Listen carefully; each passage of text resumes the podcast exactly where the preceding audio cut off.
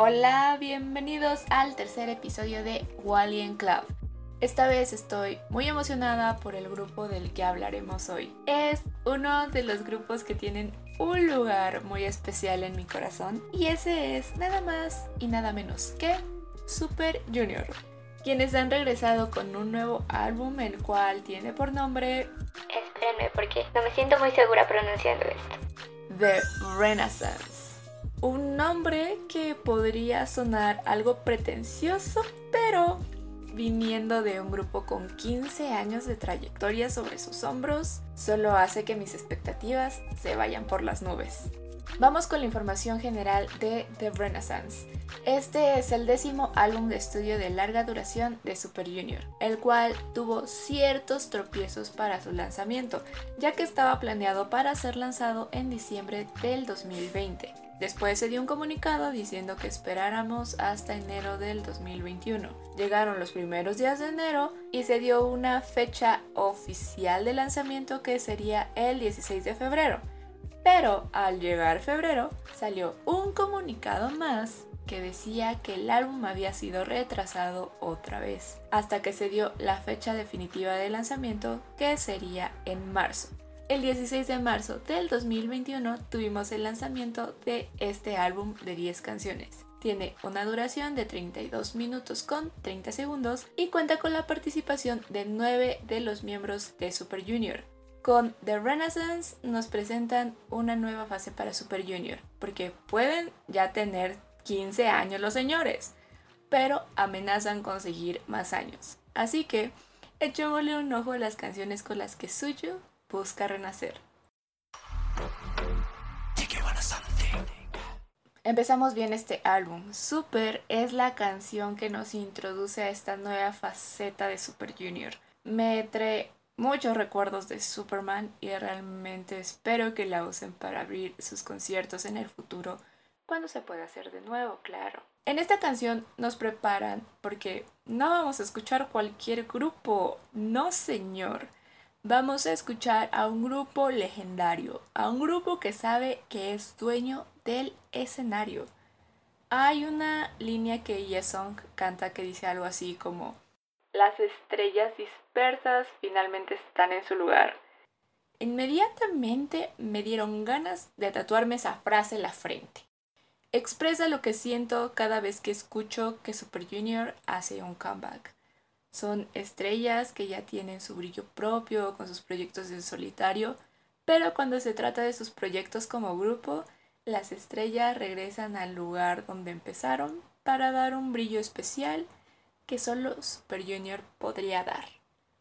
Ojalá me pagaran por hablar bonito de Super Junior. Miren, que no me ofendería que me pagaran con los álbumes en físico. La única cosa que me molesta es que sea tan corta porque estoy segura que esa rola tenía para durar más. Pero es entendible que sea tan corta tomando en cuenta que es la introducción del álbum. Ay, por favor, espérenme porque tengo que ordenar mis pensamientos antes de hablar de House Party. Ok, aquí voy. House Party es el title track de este álbum. Es una canción en la que predominan ritmos de jazz y disco. Incluso hay un momento en el que meten algo de trap. La atmósfera que se crea en general es para pasar un buen rato. Esta canción es muy del estilo que ha mantenido en los últimos años Super Junior, que es de una imagen madura y elegante. Pero hay un momento en el que esto se rompe por un instante y nos dan un momento medio bizarro y agresivo que la primera vez que lo escuchas sí te saca de onda. Creo que no hace mucha diferencia si está o no este elemento en la canción. En el video musical me agrada cómo fue que resolvieron esa parte con esa escena medio posapocalíptica, pero incluso con ese apoyo visual sigue sin agradarme del todo ese fragmento. Ahora hablemos de la letra. Si escucharon el capítulo de V de BTS, sabrán que no me gusta cuando toman el tema de la pandemia y el encierro de una forma tan literal. Y temo decirles que la letra de House Party es un ejemplo de esto. Más en la parte del coro donde nos dicen que tenemos que respetar las nuevas reglas, la distancia social, el uso de cubrebocas y en esa parte medio traposa que les mencioné hace rato, tampoco se salva. Es más, toda esa parte trata de... Oye, no salgas de tu casa, ponte ese cubrebocas y no lo arruines. No me gusta. Miren, yo entiendo sus buenas intenciones. Incluso me alegra que usen su influencia para hacer conciencia sobre esta situación. Pero personalmente, muy personalmente, no me gusta. Aunque al final de cuentas, este punto se podría ignorar completamente porque no sé coreano. Así que no es algo que esté escuchando y esté consciente de ello. Con Born the Floor en ritmo baja y se pone intensa la cosa. A mi parecer es la canción con más propuesta del álbum. Esta fusión de orquesta con beats más orientados al EDM, las voces de los miembros, el performance, todo junto me encanta. Estamos presenciando la intensidad de dos amantes que se complementan y se sincronizan como si estuvieran bailando. Juntos hacen que todo a su alrededor arda iluminen la oscuridad de sus cuerpos solitarios. ¿Así de dramático que se escucha lo que dije? Así es la canción. Créanme, así se siente escucharla. Hasta me la imagino formando parte de una banda sonora para un drama e incluso una película. El elemento del baile en esta canción se puede ver de forma literal o incluso dándole otras connotaciones de acuerdo a quien esté escuchando la canción. Y de todas formas sigue manteniendo esa intensidad. Algo similar a cómo se maneja en Careless Whisper de George Michael. ¿Se ubican esa rola? La de...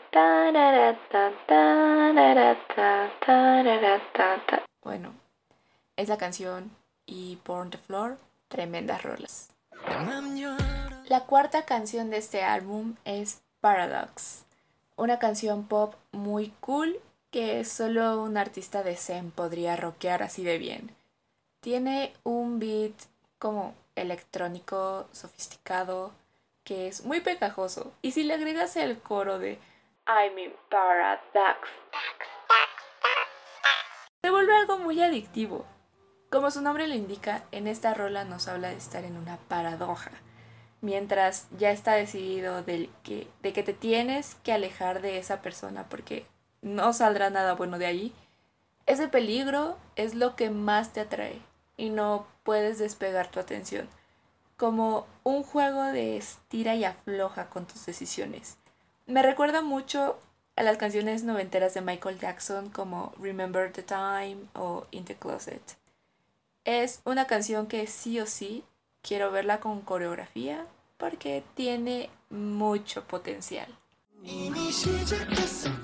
Closer es una canción pop muy suave. Creo que ya clasificaría sin problemas en la categoría de pop adulto. En esta canción hablan de lo placentero que es estar cerca de la persona que amas y que no hay mejor momento que ese para quitarse la ropa y cruzar la línea. A este punto quiero suponer que ya saben a lo que se refiere la canción y me encanta cómo lo expresan aquí. Algo que me llamó mucho la atención cuando busqué la letra fue encontrarme con comentarios que decían algo como yo pensé que esta canción iba a ser sobre algo tierno, pero cuando supe que decía la letra me di cuenta que era todo lo contrario. Y yo no estoy de acuerdo con esto, de que la letra y la melodía contrastan mucho. A mi parecer tienen mucha coherencia. Closer no está hablando de lo sexual como algo impulsivo salvaje, sino como algo delicado y sensible. Y la melodía transmite eso, la paz y la comodidad de estar con la persona que amas. Y es eso lo que la convierte en una de mis canciones favoritas de todo el álbum así, así. The Melody es una canción acústica muy bonita con la cual Super Junior reúne sus emociones de más de 15 años siguiendo y cumpliendo sus sueños. Ituk y Yesong estuvieron involucrados en la letra, lo cual agradezco porque le da un toque de sinceridad a la canción. La primera vez que la escuché fue cuando salió el video musical el día de su aniversario y lloré. Después de esto no la volví a escuchar hasta hace unos días que salió todo el álbum y empecé a trabajar en esta reseña. ¿Y qué creen? Volví a llorar. Es que es una canción muy íntima tanto para los miembros entre ellos como también para Super Junior con Elf, quien los han seguido por tantos años. Muchas personas hemos crecido junto a ellos. Quiero destacar las partes de la canción que dicen nos conocimos sin tener nada en común. Sabíamos que esto no sería solo un momento. Porque creo que son las líneas que mejor describen esto. El detalle del silbido le aporta más a esta intimidad de la canción. Hace que te den ganas de cantarla junto a una fogata, olvidándote de todo del exterior. Y, y ahorita que estoy pensando en la canción otra vez, me dieron ganas de llorar. Ay, no. Qué vergüenza. La primera vez que apareció esta canción en la discografía de Super Junior fue en el álbum Mamacita del 2014. Muy recomendado, por cierto. Creo que es una de las canciones más fuertes de ese álbum y también de toda la discografía del grupo. Es una balada de esas que duelen bien y bonito. Entonces, ¿Necesitábamos un remake de esta canción? Mm, no lo sé. Hay cosas que me gustan más en la primera versión y otras que me gustan más en esta. Por ejemplo, el inicio de la versión del 2014 donde Onyok habla, lo extrañé en esta versión, pero su rap me gustó más aquí.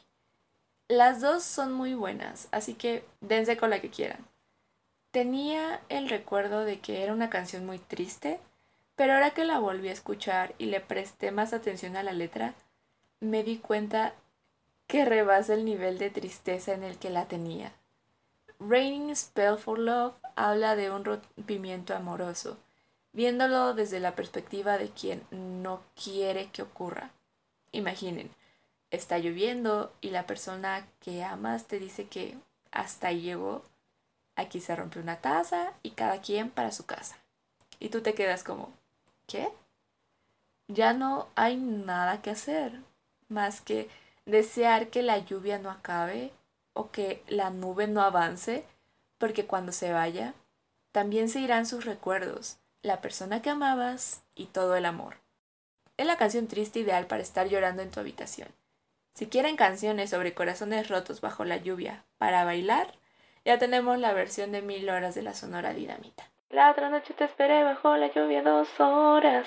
Esa rola. Creo que en este capítulo estoy hablando de muchas canciones que no forman parte de este álbum. Perdón. La primera vez que escuché este álbum completo, para este punto yo ya estaba llorando por The Melody y Raining Spell for Love. Y de repente llega Mystery a sacarme de mi momento. Qué falta de respeto. Con Mystery otra vez nos encontramos con un Super Junior seductor que ya habíamos escuchado en Paradox. Ese silbido que está presente a lo largo de toda la canción le añade picardía a la rola. También el bajo que tiene está muy coqueto en toda la canción. La letra va básicamente de encarar a esa persona con la cual ya llevas coqueteando un buen rato, pero todavía no entiendes las intenciones de la otra persona, porque es un misterio. es la canción que te dice, me gustas, te gusto, ¿pa' qué nos hacemos? Algo con lo que no estoy muy conforme es que esté en esta parte del álbum. No encaja con la emotividad que ya habían construido con las canciones anteriores. Yo hubiera puesto Mystery en las primeras cuatro canciones. Incluso si House Party no hubiera sido la canción principal de este álbum, me hubiera encantado ver a Mystery en su lugar.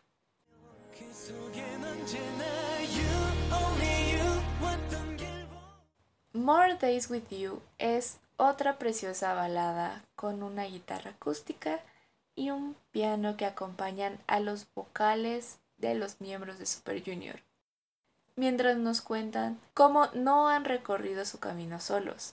A pesar de que no ha sido sencillo y ha durado un buen tiempo, siempre han estado acompañados.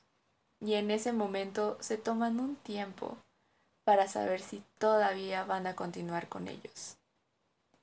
No estoy segura si esta es una canción dedicada a Elf, pero con todo lo que dice la canción, me gustaría pensar que sí lo es. Si junto More Days with You con The Melody y Raining Spell for Love, tengo el material suficiente para llorar un buen rato. Y la última canción de este álbum es una bonita canción de Navidad, en un álbum que salió en pleno marzo. No voy a ser tan exigente en este caso, porque si tomamos en cuenta que The Renaissance iba a ser lanzado en diciembre del año pasado, tiene toda la lógica del mundo que agregaran una canción navideña. Además de que tiene la ventaja de que al escucharla sin contexto, quitando el sonidito de cascabel al final de la canción, no se siente que esté fuera de temporada. Pasa como una rolita muy tierna. Además, ¿vieron el video de Tell Me Baby? Está bien bonis. Es una animación muy tierna. Y lo que más me encantó fue el detalle de los ojitos de la pequeña que aparece en el video. Porque son azules. ¡Qué cosa tan bonita! Hasta me dan ganas de que vuelva a ser Navidad. Sí que sí. ¡Listo! Finalizamos The Renaissance. Y me quedo muy satisfecha con lo que escuché. Todas las canciones están al nivel de este Super Junior con 15 años de trayectoria. Nos prometieron variedad en este álbum y creo que sí se consigue. Creo que sí lo hay. Un pero que le tenía que poner al álbum es que la canción principal queda un tanto floja comparación de las canciones de pre-lanzamiento e incluso a otros B-side tracks. Aunque esto no me sorprende porque creo que es incluso una constante en el K-pop, no solo en los álbumes de Super Junior. Y aún con todo lo que le tiré a House Party, aún con todo eso la considero una muy buena canción, que en las presentaciones en vivo luce mucho, así que espero que le den una oportunidad, igual que a todo el álbum. Personalmente les recomendaría prestarle más atención a Closer, Born the Floor y Raining Spell for Love en cualquiera de las versiones. Dicho todo esto, la calificación que le pondría sería de 3.5 estrellas de 5. Mi pregunta para este episodio sería, ¿qué edad tenían cuando escucharon por primera vez a Super Junior? Porque cuando yo los conocí tenía como 10 años y ahora estoy a casi nada de cumplir 21. Me sorprende eso y tengo mucha curiosidad de cómo pasa con ustedes. Y si llegaron hasta aquí, espero ver sus comentarios opinando sobre el álbum, sus canciones favoritas y la pregunta que les hice. Todo eso junto con el emoji de coronita para confirmar que sí me escucharon hasta el final. Y eso me haría muy feliz. Eso sería todo por el episodio de hoy poco a poco estoy agarrando ritmo a esto, así que esperen por más contenido en las diferentes cuentas del podcast. No solo de los episodios en YouTube y Spotify, sino también en Instagram y TikTok. Ya saben, buscando Qualin Club es muy probable que lo encuentren. Ya no quiero extenderme más, así que espero que les haya gustado. Recuerden que yo soy Konagi y hasta la próxima. Bye. Les voy a confesar algo. Mi bias en Super Junior y quien fue mi ultimate durante mucho tiempo es Sonyok. Veo a ese hombre y toda mi atención se centra en él. Entonces, no saben lo que me costó poder hablar durante este episodio sin tener que mencionarlo cada tres palabras. Al final lo conseguí, pero no quería dejar ir este episodio sin mencionarles mi amor a Onyok. Ahora sí, eso fue todo. Adiós.